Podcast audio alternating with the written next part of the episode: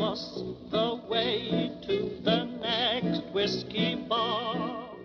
Vocês sabiam que durante a Revolução os operários ocupam as fábricas, o Estado, as ruas, os transportes, mas também ocupam os palcos? Hoje eu vou falar um pouco de um artista, um poeta, um dramaturgo chamado Bertolt Brecht. Uma pessoa que era tanto do teatro quanto da luta e que insistia piamente em ocupar o palco para mudar a realidade. O Brecht nasceu no finalzinho do século XIX, em 1898, na Alemanha, um país que apenas alguns anos depois, em 1914, iria ser um dos grandes protagonistas da Primeira Guerra Mundial e depois da Segunda, com a ascensão do nazismo.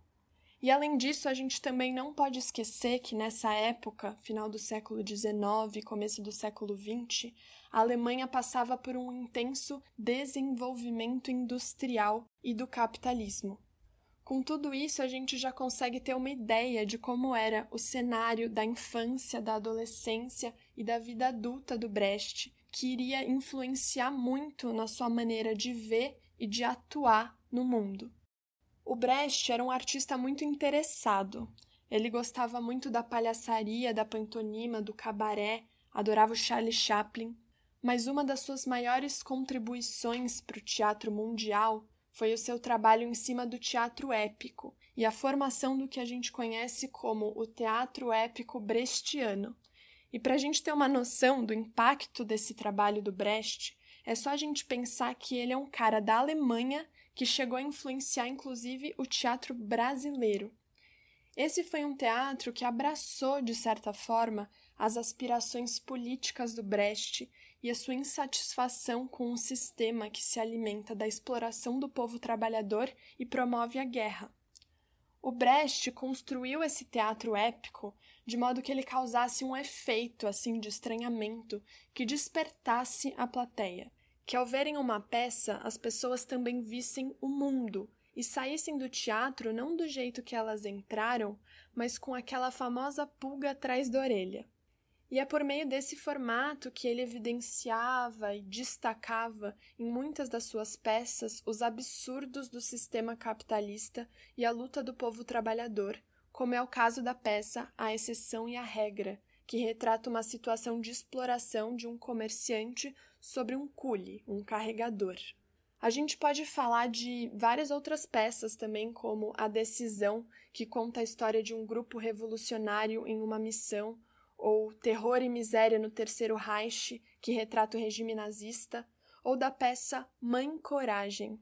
Só de escutar esse título, Mãe Coragem, a gente já consegue visualizar muitas das nossas companheiras do MTST, mães, trabalhadoras, mulheres de luta.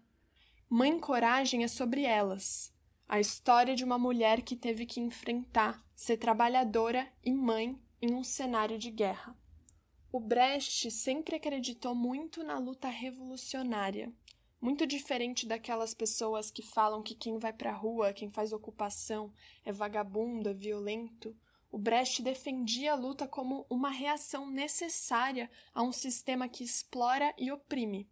É por isso que ele disse: Do rio que tudo arrasta se diz que é violento, mas ninguém diz violentas as margens que o comprimem. O Brecht faleceu há exatamente 64 anos, no dia 14 de agosto de 1956. Faz um tempinho, mas ele ainda continua na memória de muitos por ser uma pessoa que, apesar de apresentar muitas vezes uma realidade dura, passa esperança e transborda isso artisticamente.